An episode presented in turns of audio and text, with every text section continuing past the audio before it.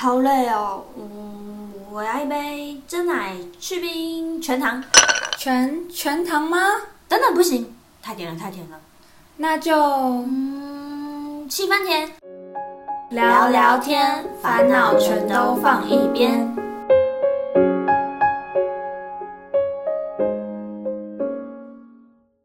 七分甜聊聊天，烦恼全都放一边。欢迎收听今天的节目，我是 Ruby。我是 Elsa。说到高中生升上大学，第一件事情应该就是学开车吧？没错，有些人高三有学校之后，就会直接去学开车了呢。对啊，但是其实 Elsa 跟 Ruby 啊，其实都是到这一两年才开始学开车这件事情的啦。对啦，虽然说起步比较晚，但我们其实都有拿到驾照诶。没错，这集就要跟大家分享我们的驾训班惊魂记考照经验大分享喽。我是大四下的时候去学的啦，然后想说，哎，大四下没什么事情，但是也其实犹豫蛮久，然后想说找学校附近比较近一点的，可能没课的时候，因为其实大家都知道嘛，大四其实真的没什。么课，对，然后可能一天就只有一堂课，但还是必须去学校，所以想说，哎、那中间空堂我可能就去学了开车，所以就找福大附近的家训班上课这样子。可大四下去去年的话，疫情不是算是蛮严重的，然后有封三级警戒。那你那时候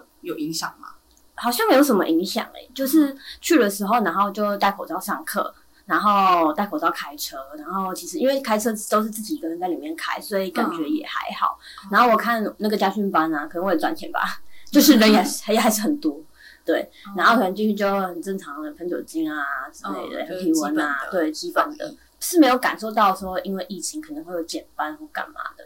但是像因为像其实驾训班的整体来说，它报名就是会有道驾跟那个道路讲习的两个部分。那道路讲习的部分，它都是采取全部都是线上作业，然后它有开实体课啦，嗯可能就是会稍微控制人数，但其实我都没有去上课，所以其实我也不太知道说他们那边的防疫做的怎么样。只是我会觉得说，哎、正常那种开车的话是没什么受影响这样子。道路讲习的部分，我那时候也是线上，嗯然后我自己的班是刚好是礼拜三会晚上会有课的，嗯然后他道路讲习就开在礼拜三晚上，然后我那时候就问他说：“那这样我还能上吗？”因为他是线上课，我想说他会不会留存什么 CD 档之类的，就是我可以去像补习。班那种，对，然后他就说：“嗯呃，没有办法哦，你就自己回家看这样子。”对，对，然后其实我发现，其实道路讲习这部分是真的可以自己看的，而且不是有那个 A P P 嘛，嗯，就是会去做那个，而且他其实还蛮厉害的，就会帮我分析我错题，然后你每周会出那个我错的题目，然后就一直看到他，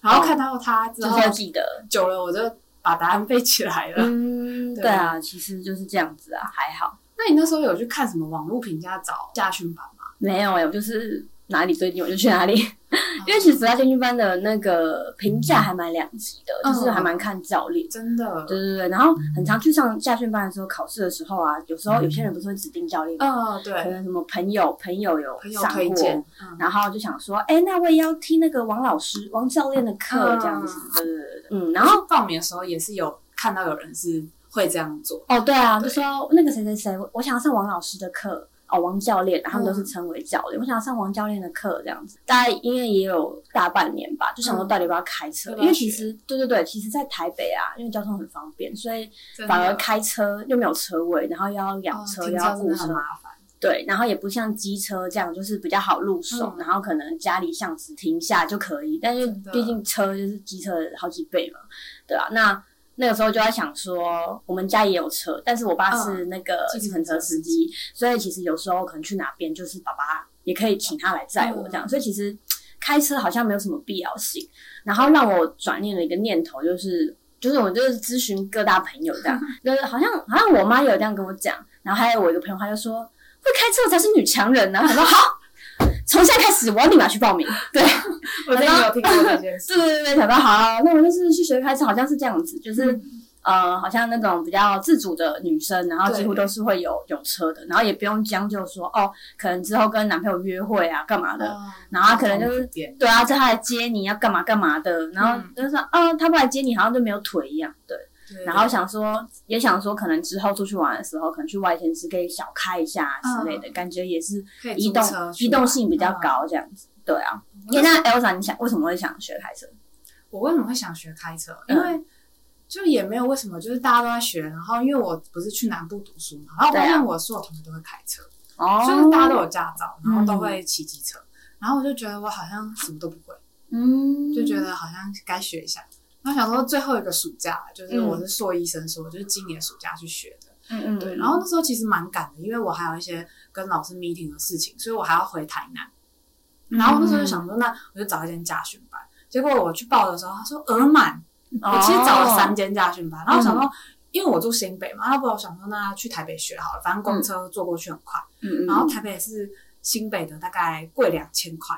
哦，对然后我就想说有点贵，这人也没有名额，我还要排后补。一间就是网络评价还行，然后我妈说我们这附近有很多小孩都在那边学，然后我就去了这样子。嗯，对，然后那时候本来是指定要女教练，因为我是晚上上课，我想说呃比较安全一点对对，就是比较下意识觉得安全，而且那时候我报家训班的时候因为很赶，我是七月六号要上课的样子。嗯对，然后那时候七月，反正就是前隔前一个礼拜五我才报名，然后他就说，那我下午三点打电话给他，我说现在还有位置吗？他说有，但如果你要报下个礼拜一的班的话，你礼拜一就是下个礼拜一早上十点以前，要把你的所有体检资料给我，哦，对对对对，我那时候也是很赶的报，就超赶的。然后我那个礼拜五三点打给他，嗯。我就马上冲去基隆监理站那里，嗯。可以有那个就是做健康检查的地方，嗯就是那边有附健康检查的地方，嗯，然后我就去，哦，这其实也蛮仓促，就很哎、我突然想到了啦，我真的有受到疫情影响，嗯。因为那时候我好像是三月底四月底报的，嗯。然后我也是就是找了一个下午没课，赶快冲去福大医院体检，我想说啊，报家训班还要体检，对。对，然后出去体检，然后出去报，然后后来也有上课一阵子，然后嗯后来因为疫情五六月的时候，所以就真的没有办法上课，对，然后没有办法上课，然后七月我才回去，然后八月正式考入驾拿到驾照这嗯样，所以其实中间七月回去那一段呢、嗯根本就不记得教练讲什么，然后就狂被骂，哦还有说我不要去，我不要去，还还有一番挣扎这样子，对啊，所以其实我好像对。真的是受受到疫情影响，因为其实去年蛮严重的，对啊，因为那时候有算小风吧，就是出门有点不太方便。对对对对，然后也不太能够集会吧，对啊，我那时候几乎每天都在家，哎，十四天都待在家。躺在家这样子。对，嗯，对啊，所以其实，在那个整个驾训班的选择过程中，你有考虑到什么因素吗？比如说什么东西是你的首选这样子？我一开始有，就是嗯譬如说交通，因为我没有车啊，所以交通一定是首选，就是方便到达的地方。嗯然后第二个是，还蛮多人会考量说，是不是在原厂考照，就是比较熟悉对的对对对地我了解对对对对。那那时候我妈是叫我一定要考量这件事情，她说，哦。因为她看我看起来就是不太会开的人，嗯对，然后说这可能蛮重要的哦。嗯，对对对，然后再来就是第三点就是考试的时间，嗯，对，因为本身自己还有事情嘛，所以就是会考量说，哎，这段时间我到底有没有空去学，然后他有没有空位，对，大概就是这三点是我比较会考量的点。其实我是蛮随性的，就想哦好啦，然后经过一番挣扎，好去开车。嗯但是其实像你刚刚讲的，可能是不是在原地考照这件事情，是我报了之后想说，哦，原来这件事很重要。对，确实是嗯感觉是真的要考虑的，不然还要去别的地方考，可能有点麻烦。然后像像时间，我其实就是交通首选，我只要就是走路能到福大旁边，我想到了啦。其实我的首选第一个是交通，然后第二个话就是费用的部分。哦，对，非对常重要。嗯，然后像费用部分，其实我有点忘记我家训班报多少钱，好像一万三、一万四的样子，有点忘太不太记得那个确切数字，但就是一万多，然后一万五以下这样子。然后那个时候我会在可能大四即将快毕业的那个时候报，主要是因为有一个小秘密，就是我想说。因为我可能出社会之后再报这种家训班，好像不太好意思让家里出钱，然后想说，哎、我还是学生啊，那我妈就愿意帮我出，好，那我就去报一下好了。我以就想说为你要说有学生优惠，没有学生优惠，应该说辅不太应该辅大家训班，它其实会有开放一些可能像是外籍呃外籍的朋友，嗯。然后进来上课，或是那种比如说已经出社会的，它是融合在一起的，只是说辅大学生占居多，基本就是辅大学校旁边而已。嗯，然后那个时候就想说，好吧，那既然就是家里可以，既然自己还是学生，家里应该可以出，那一万多其实也是个不小的数目，嗯所以我就是赶快去报了，这样什么考照时间啊、场地啊、嗯教练好不好啊，然后或是那个环境怎么样啊，对我来说没差，好像还好。对，没差，对啊，对啊，对啊。呃，跟你有点像，因为我一开始其实也没有想这么多，因为我身边的朋友可能都不是在台北考，就是双北考照的这样子。嗯，然后那时候就想说，就是我已经是最后一个暑假，是最有时间，因为我想说，如果我之后去上班，我觉得还要用下班的时间对啊，不太去可学，真，的好累、哦，真的。不太可能。对我现在学就觉得好累了，何况之后学对啊，因为学生时间真的相对来说比较多，像现在因为我已经开上班嘛，嗯然后早上早上的话可能是九点半，然后上对班要到，然后可能晚上的话也就是可能六七点下班，那那你要什么时间学车？你难不成七点半去学车吗？对啊，根本起不来。对啊，然后是对然后或是可能晚上的时候去开，感觉又视线没有那么清楚。对，对，所以我就想说，哎、其实学生时期确实是真的是非常有很大的时间去开车。对，哎、那关于开车这件事情，因为我们俩都是开车为主，你有没有想过要先学骑车？因为其实像台北，我觉得还好，因为交通算方便。只是说台南感觉就是没有机车这件事情，感觉就没有脚。真的，对我朋友都说我是没有脚的人，每次上次跟 Elsa 还有那个他朋友吃饭的时候，然后就想说那个什么。那个，哎、你通常都怎么怎么去哪边？然后他说，哦，他都用走的。然后 Elsa 脚很厉害，去哪里都用走的，真的，对啊我每天一定要走到一万步，天是我的目标。很好痛。对啊，想说，哎、那比起其实开车来讲，其实骑车对于就是可能中南部的学校，嗯对你来说应该是更迫切。怎么没有想说先骑机车？有，我当时也是这样想，嗯但我会觉得说。骑机车很重要，因为我当时其实一开始是有点是因为大家都有机车，然后嗯大家都会骑，然后有一点被激励到，我就觉得一定要去学开车或者学机车。嗯，对对对，但是因为真的是，就是那时候觉得开车要比较长的时间，然后比较贵，然后我需要有一个哦，你说完整的时间学去学，时间，对对对。嗯然后我就想说，因为我们家也没有机车，嗯然嗯，后就感觉好像真的没有那么迫切。然后我在台南已经一年了，也活得好好的，剩了一年，走路闯天下，对，好像好像还好。然后就想说，嗯嗯，那先学开车好了，对，开车比较高，呃，哦，原来是这样子，对啊，因为其实，嗯，我自己是觉得说，机车对我来说就是。因为我有个理论，就是夏天的时候太热你也不会洗，冬天太冷下雨也不会洗，那到底什么时候要洗？没有时候，干脆不要学。而且太常下雨，真的机对啊蛮不方便。对，但是其实如果你要是比如说，嗯、你家附近可能要去可能全联买个东西啊，然后可能走路二十分钟，骑机车可能五分钟那种，其实就算蛮方便。但是呢，比起这样，我宁愿叫 Uber，对，可能叫脚踏车。对之类的。所以其实对我来说，就是嗯，机车嗯，迫切性大概是一趴吧，对吧、对，因为台北也蛮多 U bike，所以我觉得好像没有那么的需要机车。嗯但台南真的是蛮需要的啦。但我想说，剩了一年应该还好。嗯，嗯对啊，确实。那回归到我们教呃，就是整个驾训班本身，你那时候在学的时候，大概呃教练几天就放你一个人练车？大概一周再多一点点。嗯，那，其实蛮快的。嗯，因为我是一三五，就我们没有我没有每天上，然后一次大概上一个半小时到两个小时，看状况跟教练。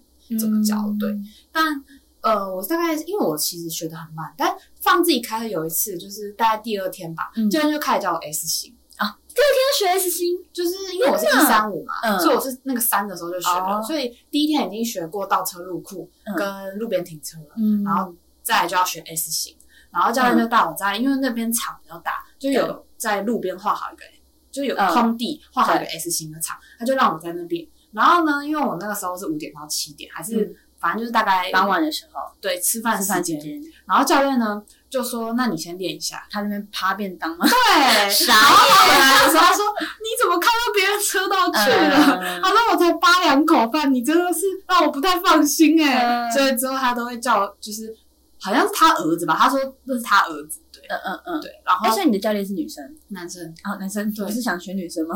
哦，对对对，因为没有选到，啊，没有选到。然后他就说：“那我帮你安排个比较柔的教练这样。”啊。然后我觉得那个教练就是比较像妈妈，就是比较唠叨一点，但是他人蛮好的，嗯。也算有耐心，哦。就他不会骂人。嗯虽然他就是说你怎么开到别人车道去了，我了解，他就念了一下我，他说呃，可是我想说我才第一天，对，我真的不懂。然后我觉得，我觉得第二天学 S 型真的有点快，对，哎，因为其实还不太会起步或是吹油门。就其实我不太知道嗯轮子是怎么动的。对啊，哎，对啊，他有教你轮子怎么有，动？因为其实我我觉得我们福大驾训班还蛮不错，它也会有一蛮完整的一个课程。然后我们上课的话，就像刚刚提到时间部分，其实是可以自己跟教练协调，但基本上就会建议可能一个礼拜至少要四天，因为你可能因为你刚学嘛，啊你不开你就会忘记，会有那个手感问题。嗯那他们第一堂课可能就是会先认识一下车子本身，然后告诉你什么按钮之类的，啊，然后零件啊、车门啊、底盘之类。因为上车不是要先检查，什么检查底盘，啊巡一排、巡一圈这样子。对对对对，对，所以我们第二堂课要上这个，然后后来就是可能会先教你起步，然后吹油门，然后再慢慢到可能像是那个直走直线，然后可能转弯，对，然后会练那个车道先转弯，然后转弯好之后还会进到内部一些比较繁琐的那个，什么像倒客倒车入库啊、路边停车啊，S 型，我大概好像到第三周才学。哦，这么晚嗯吗？，好像第二周才第三周才学，就是是放在很后面的，就是 S 型感觉是你要对整个呃有开车的解。空间感嗯。会要有要有要够，然后也知道它油门怎么办，因为其实，在那个整个家训班场是其实不太会推油门的，哦，就是对对对，因为不太需要按到油门，我是对第三周才知道有油门这种东西。嗯，他就是谢谢没有得你可以来辅导上课，对啊，因为我们就是绕场啊，绕场你走之前你可以吹油门，但是不太可能怎么吹下去，嗯，然后大部分因为大家都是刚开始初学者，要兑现什么，所以其实教练都会希望你慢慢开，就是就是反正时间也很很久嘛。那每次上课其实就是一个小时、两个小时这样子，然后排队这样。哦，然后所以我我们那个时候在上的时候，我觉得你的教练真的是有点操之过急，不是你的问题，是真的有点过快了。对，但是我的教练好处是他不太会同，他虽然同时间是两个，但他是会一对一把你教完。他觉得你会了之后，嗯，对开到下一个但是他每次觉得我会，我都不会。但是蛮多家训班那个教练是一次带两个，对不对，然后他会让他坐车上另外一个再看哦，但我教练就是会，他教完我就会让我练，然后或者是他就会先让我练前一天的倒车入库，嗯，他叫我自己练完之后，他才会来教我带我慢慢做 S 型，就是嗯他不会让另外一个人是闲着的。哦，对好像算练是这样不，错，就是因为他车子够多，可以让我这样练。嗯嗯嗯，就是可以让我去绕场啊，或什么的。但就是他没有教我比较简单的，譬如说，他可能第一天就教我 R 是倒退，哦，第一打是前进，就是，教我大概怎么打档，他也没告诉我车子怎么开，他就帮我开好，哦然后就直接教我。对哦，就是车子怎么开，这些都是我到路驾的道路驾驶的那一堂课的时候，我才知道怎么做。对，哦所以我觉得它顺序就是没有一个系统性建立，就我不太知道在干嘛。嗯比较没有安排好这样。对对对，然后我还要去网络查那个什么道路讲习 你很认真呢，因为我都不会。然后想说，嗯，那不然我就把它当考试好了，因为我真的不知道他在干嘛。对，了解了解，对啊，所以其实教练真的蛮重要的。真的。然后我觉得课程规划也蛮重要，因为其实嗯，对于新手来说，那种也不是说什么机械式的，比如说什么呃电瓶啊那些什么基础常识，那个我觉得倒是觉得还好，嗯，就是对，整个整个车子的架构可能要需要先讲。大概怎么转的？对啊可以先跟我讲一下。轮子可能往右往左去转弯，嗯这个地方蛮重要。因为有时候倒退的时候，我其实不太知道我的右边是车轮会往左还是往右，一开始其实不太知道。我也不知道，就是他们不是都会说来这个要转一圈，然后转一圈半，可我不太知道转一圈跟转一圈半的之间的别差别。对对对，啊我也不知道轮子到底是怎么走，我一直以为轮子会三百六十度转，不然后后来发现不不会。会，就对我后来轮子这个部分是我看网路，然后还问我爸才知道的。嗯，对对对，对，其实问爸爸也是，因为我爸会开车，嗯而且我爸是职业的，对啊，职业，所以他就是有一点强。迫症。我记得我那那那半年吧，嗯跟我爸就是因为有时候也会坐他车干嘛，都在聊车，啊 然后哎开车怎么样怎么样，嗯然后教练怎么样怎么样，然后他说啊，我爸每次就是以一个那种高人的姿态，就说啊。我告诉你，你就是怎样怎样怎样的，你转换的时候就是怎样怎样怎样怎样，然后我就觉得，嗯，好哦，谢谢，我我我会练习。对，就是其实呃，叫爸爸是第二个教练这样子。但听啊跟实际操作真的有很大的差，嗯嗯真的要练。对，真的是要密集去开车啦。你一个礼拜开一次，下礼拜根本不记得。嗯而且其实开车都会有那个口诀，哦，对对对怎，么怎么看到看，因为那看到那个驾训个杆子，对，看到杆子啊，转半圈，叭叭，然后到嗯怎样进去之后啊，然后对什么对哪一灯。条线，对平行之后打回正，回正这样，对，然后就会有一些那个口诀啊，你真的嗯不去背，或是不去记，我那时候还有写笔记耶，嗯，对，然后不去看的话，根本就不会，我所以很容易忘记。，因为我觉得太可怕。道，天哪！对啊，所以整个其实整个在我是在场内的时候，嗯就是学习蛮 OK，、然后到真的到呃场内熟悉之后，其实教练就会真的带你出去。那因为福大那边是在那个新北大道那边，嗯那边的话？呃，我是觉得蛮多，应该还有三四线道，嗯然后中间会有那个安全岛的那个，嗯我忘记是四线道还是三三线道的乘二，中间有那个安全岛，所以才是算是大路这样子。那我第一次出去绕场的时候，其实还蛮紧张的。然后我有一个很严重的问题，嗯。就是我不太敢吹油门，哦，我也是，对，因为一吹刚开始吹的就会有个嗯的那种感觉，就觉得天你好，我要飞出去了，飞出去，我要飞出去，对，然后就是很紧张，而且其实那个什么驾训班的车啊，还蛮酷的，他们都是特别的车种，然后在那个副驾部分会有一个刹车的那个脚脚踏板，你们有吗？是真的不小哦，心，有啊有啊，真的不小心都会会，对对对，都教练都可以就是紧急刹车这样子。嗯。然后我那时候一开始出去到驾的时候，然后可能我们因为我们那个路线的问题，一开始出去呢就要呃右转，然后等红灯，嗯。然后再转一个大路口这样。嗯。所以啊那一关我真的是啊超难，弄了很久之后才过那一个，嗯，也不是说很难，就是因为一开始毕竟判断，不对，然后不知道怎么判断那个时机，然后不太嗯确定说转过去，因为其实转过去那个大弯跟在场内的是不太一样的。对对，场内就是要对，就是要转很九十度才会整个转过去，因为场地比较小嘛，有点接近直角转过去？对，然后像但是在外面的话，你那个大是叠大弯，然后就我觉得有点难抓，嗯就是你可能要先开到路中间再转，不是说嗯对旁边的路就可以直接转。真的不，确定说不会开车的听众朋友听不听懂我们在讲什么，但是会开车有学过，一定知道我们在讲什么。对，就是回转或者什么，就不太知道怎么抓，因为因为看要怎么抓那个距离感。场地是场地，对外面是外面，对，这个然后很多而且放大很多倍，嗯所以其实我一开始出去的时候还蛮紧张。然后新北大道的车速其实蛮快，那个时候教练他最低他是最低限速，不是最高限速哦，最低限速要开六十，这么对，快，要开六十。然后我就觉得啊，他有一段路是要开八十，所以对我来说根本就是一个超大的障碍，嗯而且我不敢推油门，然后就会变得有一点，有点像是那种嗯玩那种卡卡丁车嘛、嗯。还是什么的，就是吹油门那种咚咚咚的那种感觉，然后对，这样就可以要吹吹说考试的时候这样子的话，就会对会下车，对啊、然后就想天啊，教练那个考官就把你载回去哦。对对对，然后加上新北道那边那个县道的关系，所以很常要变换车道干嘛的，也是考试一个重点。然后那个也算是我一个小难关，所以我其实一开始出去的时候真的是伤痕累累。对，而且我真的觉得教练他们，我真的觉得对，呃，当然是行。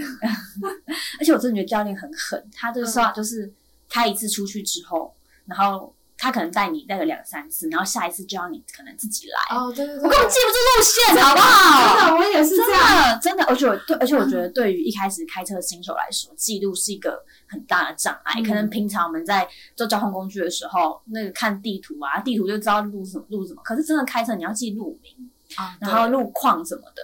然后我想说，拜托谁记得那个路线，然后就被骂。而且我记得我好几次都被骂，因为记不住路线。他说他教练他转弯说怎么记不住，对，他说你怎么记不住？然后我就想说，拜托你开你做这场应该已经有，因为我教练其实年纪蛮大，应该有十几二十年了吧？你每天都在带出去，你当然记得。我是第一次哎、拜托，而且这里其实我不是不是我熟悉的环境，我可能也是第一次来，真的，然后就想说这群教练是想怎样？对，对。就觉得啊、算是一个记录线对我来说是一个蛮大的门槛，这样子。而且他跟我们一般就是真的开车有点又不太一样，因为他可能要在某个地方还要再停车，对。路边停车对对对然后还有一个就是，哎，你可能在哪边你还要切到，对就他规定你一定要切，对。就是明明就可以直直开过去，他就规定你一定要切，对，要变换车道。然后还要记哪里要打方向灯。嗯，对，真的可是变换车道要打。我们没有开过车，对，就会忘记。对就是我觉得如果开久了，你一定就是已经习很惯成很习，惯，但嗯是就会忘记，所以你就每个就是都背。然后因为我又没有骑机车经验，嗯所以对我觉得他们会说：“哎、那你骑过机车啊？那什么什么？”可是我没有骑过，所以很多时候很多经验我都用不上。嗯嗯对对对，嗯然后就没有没有那个道路感吧？我觉得，因为通常嗯没有大方向转对你大部分就是走没有也没有那个空间感。对，而且我跟你有一点像是，我那个场地也蛮难的，就是我那边很多货柜车，因为他们很多是、哦就是要去基隆，就是我在基隆附近学的，然后他们是要去基隆，好像有港口还是什么，他们就会有很多那边都是货柜，大车，对，非常多的货柜，天然！后那个那个场就欸非常难考，嗯。因为我觉得就是它还有那种大弯，嗯就也是有大弯，然后每次我都不知道要转几圈，转多多少，转一点点好像太少，转一对很多，但他教然后练说就被骂。你要自己去感受，你怎么感受不出来？我觉得呢，我觉得你教练应该比我的教练温柔。我的教练就是属于一个你怎么那么笨的那种感觉。呃我教练也是这么觉得，他就觉得呃这个嗨呀，嗯，这 对啊。个惨了，考不我觉得还有一个。很难，就是在那个大陆回转，啊我们有个十字路口要回转，我想说拜托拜托，Oh my God，你知道吗？嗯，对啊，然后回转什么东西，我真的觉得回转超难，然后就会每次背嘛。然后我还记得我那时候出去的时候，然后有一两次我就是眼眶泛泪，我想说，我下车。真的。然后有时候教练说转转转，你怎么还不转啊？转转转，转什么的方向盘不知道他在讲什么。对，然后就说啊，手要放松，不要抓那么紧，这样对。对对对，他说你怎么抓这么紧？对，反正呢，我就是觉得说，啊道家其实对一个完全不会，应该说没有上过没有上过路的人对，就是你，如果你会机车，那个方向感应该是有，嗯应该是蛮容易上手。可是这对于那种完全没有的那种道路小白来说，真的是算是一个很大的门槛，这样子。嗯，对啊，对啊，对啊。那我们到后面的话，就是基本上就是考证照了嘛。啊考证照的时候，你有没有发现什么比较好玩的事情？比较好玩的事情。嗯其实我有点懒，因为我没有办法上那个道路讲习，嗯嗯所以我大部分的时间就是最后一周，就超紧张的。嗯，最后一周有人约我，都说不行，我要读书。读 什么书呢？我就拿那本书我要考。驾照，对，我就对，拿一那书啃本那个小然后，因为我又没有道路的概念，所有东西都重新背。嗯嗯嗯嗯，对，然后就想说，嗯，硕士班都考上了，那应该还好，然后就有点小轻轻敌了这样子，因为其他有些要背，就是会很容易混淆，我就疯狂啃。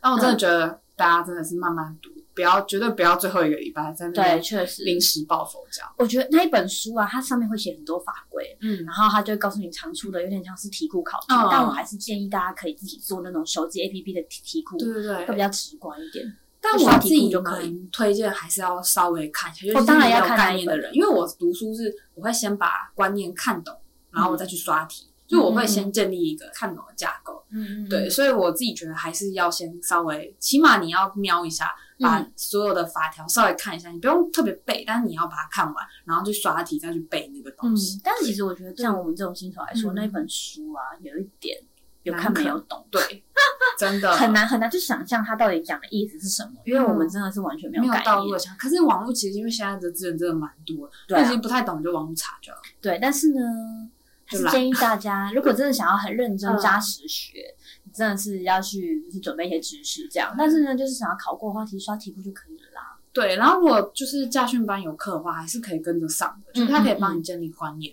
但我因为没有办法上，所以我只能就是这样做。我的话是因为那个上课地点太不方便了，不一样的地方吗？呃不完全不一样的地方，哦在一个荒凉的地方，我根本就是到不了，好吗？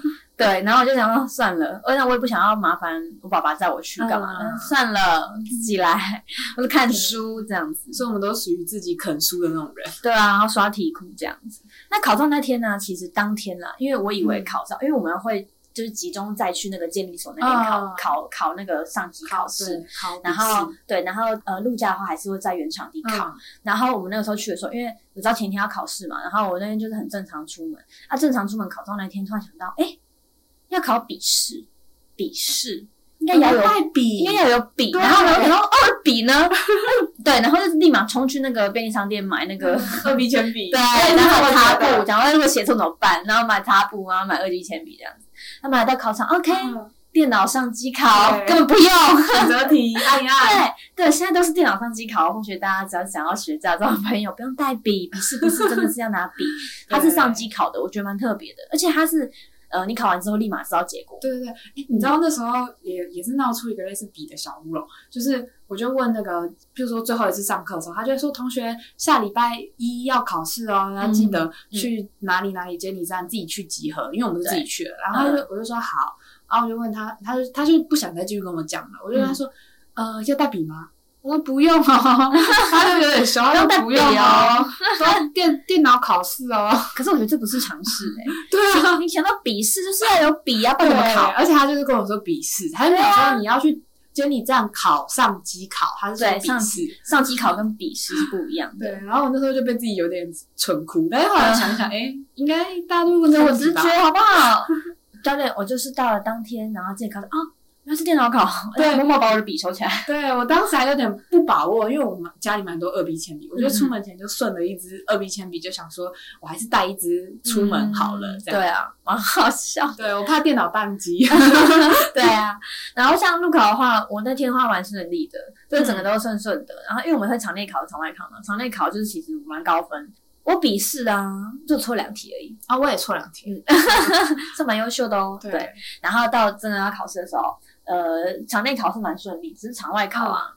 就是有一点紧张，然后他说：“但是说不要紧张哦，这样子。”因为呃，我们那个考照的话是请监理老师、监理所的那个人员过来帮我们考试，所以其实不是我们教练这样，因为可能会有包庇的行为这样子。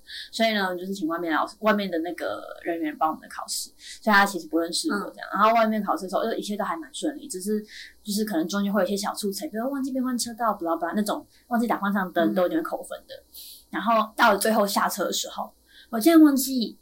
那个火，对我忘记熄火，然后那个我就我在准备要开车门，然后因为开车门要两段式开出去，对，然后我就忘记熄火，要出去，然后那个旁边那个教练，嘿嘿，不熄火啊，对，我就很紧张，说不好意思，不好意思，赶快熄火，这样子超紧张。最后给我的评语就是。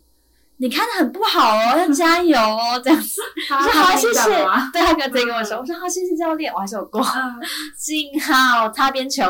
对我考照也是蛮波折的啦，就是我那时候，因为我自己就是录录驾平常练习的时候，就真的蛮糟的。嗯，就是呃，该记得的都有记得，但是就是不知道怎么去运用。对，然后那时候我就不知道，就很紧张，然后然后到最后一天也没有开的很好，就是考照前这样子，然后。就是前阵子呢，因为我看了一个就是韩国女团的采访，嗯，然后就说呃，把那莲的自拍，就是 Twice 的那莲的自拍，当做手机桌不会有好运，什么？然后我就试试看，然后我就因为我那时候就觉得，嗯，我可能常考是有大概八十 percent 的机会会过，嗯嗯，因为我真的是后来有练到，我觉得还行。但我觉得如果呃，就是那个道路考试，可能只有十五 percent 的机会会过。哦，然后就很紧张，我说那不然换那年看会不会有奇迹出现？对对对，然后就把它，我就去挑了，然后那天的早上凌晨零零五八这个时间点，我把那年换成了桌面，懂？就是他自拍，而且要自拍脸越大越好，这网上说的。然后那一天呢，我就因为我们是一大早七点就到监理站考试，嗯嗯，然后我就监理站考完，觉得好像还行，就笔试就九五嘛。然后再就是考那个常考，然后常考就等到下午一点才考。哦，对，就这样等蛮等待。我的考场一百多个人，对啊，然后就考，我们也蛮多人的。对，就就考了常考，就进来，哎，很顺利，就大概被扣一点点小分数而已。嗯嗯嗯，八十几分就过了这样。然后我就有点不可思议，我考过常考很激动，因为我目标就是考过常考。嗯嗯嗯，对对对，因为我觉得到到考大概就是十五 percent。然后呢，因为我道考真的开的很早，就是可能觉得路上会抖啊或什么的，我就很紧张。对，因为觉得失速的感觉。嗯嗯然后就莫名其妙，我也考过了。嗯，好像大家都是这样，因为那时候，那我有我经历过一段，就是我觉得教练很鸡巴，然后因为我中间停了两个月，然后回去开，我真的不太记得，然后就有点难以找回来那个记忆点，然后还有点被教练骂哭这样，然后我还在那边大肆嚷嚷说。是什么什么，就是反正有点诅咒教练这样子，然后我我要退退我要退退这样子，那我在那边弄，然后后来弄一弄之后，我还真的跟教练说，教练我可不可以，我可不可以不要开了这样子，然后后来他就说哦，什么要找主任跟我聊一聊这样，因为其实我不开，对，因为我不开了，他们就少一个赚钱的机会，就他们的那考招率会下降。这样子之类的吧，所以我就后来就弄一弄之后，然后想说，好啦，反正就是反正就先考了啊。如果到时候真的要上路的，因为我是觉得说我开这么烂，我也没有办法上路。我那时候也这样想。对对对，我想说那算了，我不想考了，反正就是有学这个经验就好了。这样子，反正弄一弄之后，主任就跟我讲，然后说什么哦，你考照的话一定会考过啦。这样啊，如果之后你真的觉得怎么样的话，可以再练习。然后自从那个时候，因为我教练真的很凶。那个时候，因为那时候可能太笨，可我真的记不起来，我真的不会。我也是。对对对，自从那件事情，主任跟我聊聊之后呢，他就是变得很温柔，对啊。所以其实整体来说的话，还算还算可以啦。只是说教练真的是蛮重要的。然后到最后真的考照了之后啊，其实一切来说，我觉得都还算顺。所以我们两个到最后都是有考过证照的。就虽然历经波折，对，还蛮波折。就考试的时候真的蛮紧张，还是有一些小错啊，但。就是教练人也蛮好，就像你那样熄灯是，我是没有没有熄灯。我真的觉得我教练，但我的教练，我的考官就是那种就是变换车道，有时候他会告诉我说你该换了。哦，真的，他会稍微提醒一下说，哎，什么的这样。我的考官就是默默。因为因为有时候就是路上真的蛮难的，嗯嗯嗯，就是车况状况。因为像我那时候就前面有一台大卡车。就就真的挡在我前面。没有然后我，在想我要不要等他，因为按照路线我是不行变换车道。对啊，然后就说那你先变吧，然后等下再说。哦，那我觉得这种，算是他会帮我，处理临临临场的对，因为那边真的好像蛮多这样的问题。嗯我就考完之后也有听到别人有这样讲，说他可能碰到什么问题。我都是跟我都是跟教练，我都是跟考官说，嗯我现在要干嘛，我就是就让他知道说我记得，啊，对，我也是，我，就是但是因为路况考出来，因为路况有一点那个哦，对啊，要不要变呢？这样嗯的那种感觉，对啊。所以整体来说，我们都是有考过了啊，虽然历经也波折虽。然现在我还是不敢开。哎，那因为其实我拿到驾照也快一年了，嗯，然后 Elsa 其实算是刚考过，对，那你真的有上路了吗？还没有啊，就不敢开。然后之前就也没什么时间开，对啊。嗯，我的话，因为我今年呃月底的时候有去那个花莲，然后有嗯小开一下，上次真的有开到啦。对啊，这一年都没开，因为其实真的台北不太需要开车。Ruby 分享了非常非常多他花莲的旅游经验，在他的在我们七分田的 IG 上，对大家有大家可以看。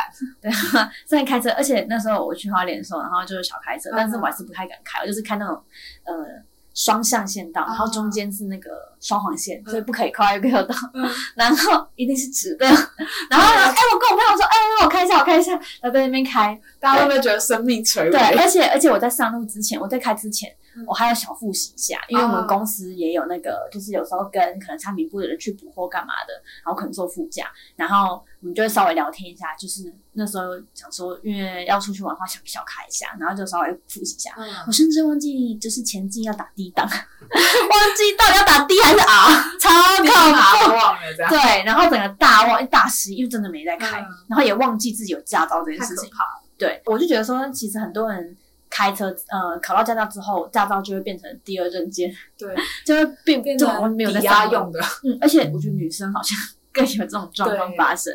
嗯，所以其实呃，如果你真的不熟悉，真的应该说你考到驾照之后，真的要是要熟悉的话，真的要还去练。是要练，对对对，但是我觉得那个时候我去花莲的时候，因为我一直以为我会开的很烂，但是呢，我没想到说我其实是还蛮顺的，嗯虽然我朋友都很惊悚，然后我就在后面说嗯嗯这样子，然后因为那时候小下雨，我还跟我副驾说，你可以帮我打雨刷吗？我现在没有办法看雨刷，嗯。